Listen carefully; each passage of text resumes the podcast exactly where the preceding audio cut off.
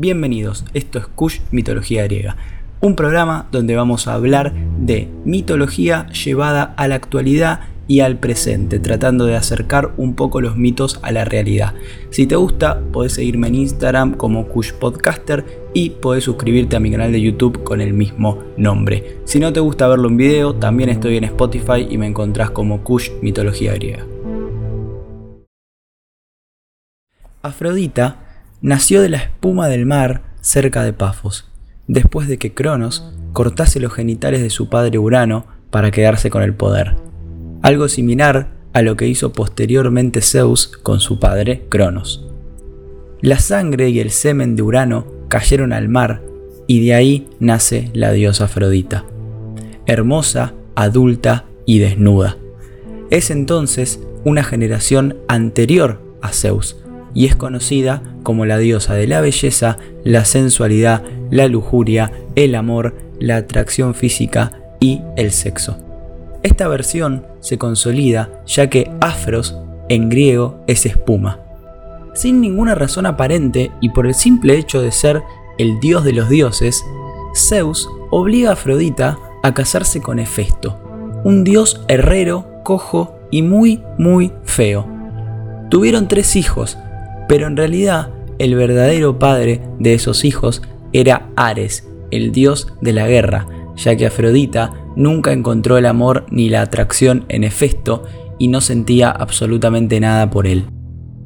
Hefesto durante muchos años no supo del engaño, hasta que un día los amantes se quedaron hasta muy tarde en Tracia, y Helios, el dios del sol, se despertó y vio que todavía estaban en plena diversión y fue a contarle a Hefesto. El dios herrero fue a su taller furioso y forjó una red de caza de bronce muy fina, pero irrompible, que ató secretamente a los postes del lecho matrimonial. Cuando Afrodita volvió de Tracia, Hefesto le dijo, me tomaré unas cortas vacaciones en Lemos, mi isla favorita. La diosa del amor, como se pueden imaginar, ni siquiera se ofreció a acompañarlo, y lo primero que hizo fue llamar a Hades. Los dos se metieron en la cama rápidamente pero al despertarse a la mañana siguiente quedaron envueltos en la red de bronce, desnudos y sin poder escapar. Al volver de su viaje, Hefesto los descubrió y llamó a todos los dioses para que sean testigos del deshonor y para liberarla le pidió a Zeus que le devuelvan todos los regalos nupciales que él había entregado en su casamiento con Afrodita. Apolo y Hermes se hacían chistes entre ellos, ya que todos querían estar en el lugar de Ares. Zeus se negó a devolverle los regalos e incluso le dijo a Hefesto que estuvo mal haberlos eh, develado así a los amantes. Y Poseidón, al verla desnuda a Afrodita, se enamoró de ella y simpatizó con Hefesto a propósito. Le dijo que él se haría cargo de que Ares pague el equivalente al precio de los regalos nupciales y si eso no pasaba, él ocuparía el lugar de Ares en la cama con Afrodita prisionero. Poseidón, ningún boludo, como siempre. De esta forma quedaron liberados ambos, Ares y Afrodita. Unos años después, Hermes le declaró su amor a la diosa y halagada por la sinceridad de Hermes, pasó una noche con él y de esa unión nació Hermafrodita, un ser con dos sexos y, agradecida a Poseidón también por intervenir en el conflicto con Hefesto, le dio dos hijos, Rodo y Herófilo. En otro momento de su vida más adelante, la diosa se entregó también a Dioniso y le dio a Príapo, un niño feo con enormes genitales.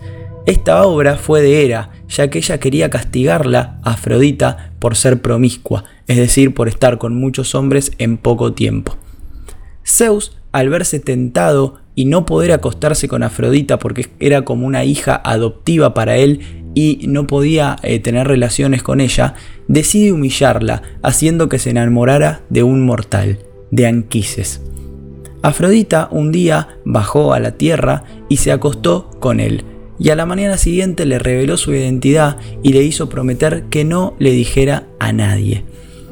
Al otro día el héroe le contó obviamente a su amigo que estuvo con Afrodita porque el ser humano no puede ocultar que estuvo con una divinidad o que fue importante algún suceso que hizo.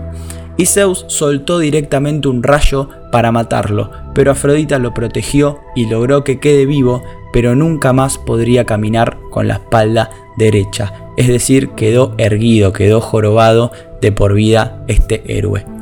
Luego de dar a luz al hijo que tuvo con este mortal, perdió todo el amor que sentía por él. Un día, la esposa del rey Cíniras de Chipre dijo que su hija Esmirna era la más linda, incluso más linda que Afrodita. Entonces, la diosa se vengó de esta última, haciendo que Esmirna se enamore de su padre y tenga sexo con él a oscuras. Cíniras más tarde descubrió que sería padre y abuelo de su propio hijo, y en un ataque de ira intentó matar a su hija Esmirna, pero cuando logró alcanzarla con la espada, Afrodita, que ya estaba arrepentida de lo que había hecho, intervino y la convirtió en un árbol que la espada cortó al medio, y de ahí nació Adonis. La diosa, como ya dije antes, arrepentida, se lo llevó a Perséfone, al tártaro, adentro de una caja de cobre y le pidió que lo guardara en un lugar oscuro. Perséfone sintió curiosidad y abrió el cofre para ver qué tenía y se enamoró instantáneamente de Adonis. Afrodita cuando se enteró de esto fue a reclamarlo al tártaro, pero la reina de los muertos se negó a entregárselo porque ya lo había convertido en su amante. Como Afrodita también lo quería para ella, le pidió a Zeus que resuelva este problema, pero este último derivó el conflicto a Calíope. La musa Calíope, al reconocer que ambas mujeres le habían salvado la vida a Adonis, Afrodita cuando, cuando la convirtió a la madre en un árbol y Perséfone cuando lo rescató de la oscuridad del cofre, resolvió que estaría cuatro meses con, con Perséfone, es decir, un tercio del año, otro tercio, o sea, otros cuatro meses con Afrodita, y que tendría el otro tercio del año para estar solo, ya que ellas dos eran muy demandantes sexualmente, pero Afrodita usaba sus encantos de, diosa del amor para violar este pacto y lograba que Adonis se quede con ella ocho meses al año. Perséfone, obviamente ofendida por esto, le fue a contar a Ares que la diosa del amor lo prefería a Adonis antes que a él. Entonces el dios de la guerra, celoso y enfurecido, se convirtió en jabalí y lo mató al joven Adonis en frente de Afrodita. Por último, lo que conocemos de la vida de Afrodita, esto, todo esto según Graves, eh, las parcas le asignaron a Afrodita un único deber divino, que era hacer el amor. Y desde entonces Afrodita vive y no hace otra cosa. Después, como ustedes deben saber, hay otro mito muy conocido que la involucra a la diosa Afrodita, que es el de la manzana de la discordia. Así que se los voy a contar brevemente. Hace mucho tiempo Tetis, una hermosa Nereida, decidió casarse con Peleo, un hombre mortal pero muy digno y con gran valor. Todos los dioses asistieron a la boda y también algunos de los amigos humanos de Peleo. Hubo una única diosa que no fue invitada, Eris, la señora de la discordia. Ofendida por tal eh, brutalidad de no haberla invitado, Eris creó una hermosa manzana de oro que relucía como el sol y la envió a la celebración con un único mensaje, para la más bella. Fue así que tres de las diosas pusieron sus ojos en la apreciada fruta, creyendo ser merecedoras de ella. Era la esposa de Zeus, Atenea, la diosa de la sabiduría y de las artes, y Afrodita, la diosa de la belleza y del amor como ya les conté. Pronto se desató una trifulca entre las tres, que se enseñaban a toda costa con quedarse con la manzana dorada, hasta que Zeus, cansado de escucharlas pelear, decidió llamar a París. Él era un muchacho muy bello que había acudido a la boda y se dedicaba a cuidar ovejas. Entonces Zeus le dice, bueno, decidí vos quién va a quedarse con esta manzana. Paris tomó la fruta y lo pensó mucho tiempo. Luego las tres diosas trataron de seducirlo cada una por su cuenta, haciéndole ofertas a las que nadie en su sano juicio se habría resistido. Si me eliges a mí, propuso Ea, tendrás todas las riquezas del mundo y serás el hombre más poderoso de todos. Elígeme a mí, le dijo Atenea, y te daré fama y honor. En ninguna guerra habrás de estar del bando perdedor y siempre se te reconocerá en todas partes. No hagas caso de esas palabras necias, pues la gloria y la fortuna no son nada sin un amor verdadero, le dijo Afrodita. Yo puedo concederte eso, un amor puro y sin límites de la mujer más bella del mundo. Ella será tuya si me eliges a mí.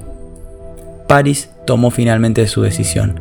Afrodita era la diosa más bella del Olimpo y de ella sería la manzana de oro.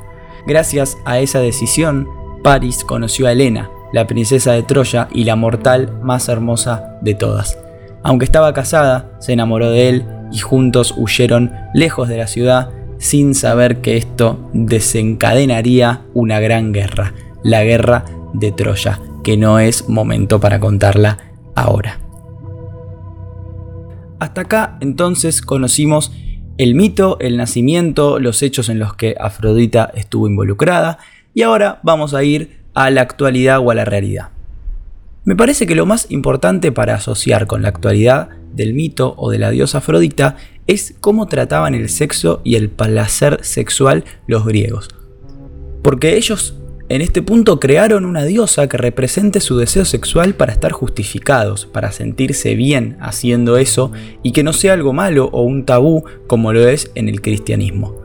Me parece súper interesante el personaje de Afrodita, que es la mujer más linda del mundo, que disfruta de su sexualidad sin importarle ninguna barrera, ningún castigo y sin aferrarse amorosamente a ningún hombre.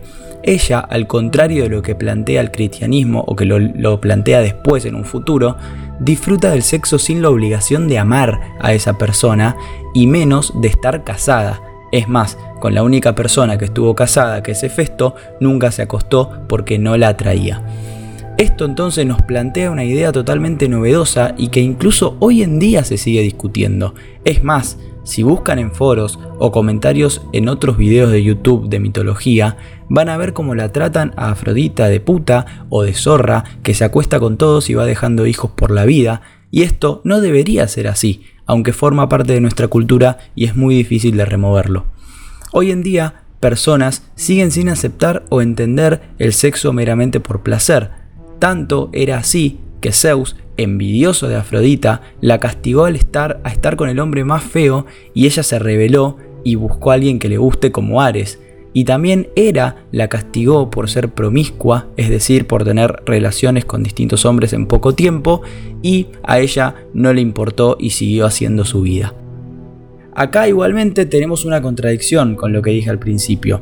Pero esto es muy normal en la mitología, porque por un lado hay una diosa que disfruta del sexo para justificarse, pero también los dioses, si se quiere, más importantes como Zeus y Hera, que son los dioses de los dioses, la castigan, porque tampoco era normal que una mujer pueda disfrutar plenamente de su vida y de su vida sexual sin consecuencia alguna en esa época. Realmente Afrodita, para cerrar, eh, me parece un personaje revolucionario incluso para esta época en la que vivimos y nos enseña a no sentir pudor por hablar y por disfrutar del placer sexual.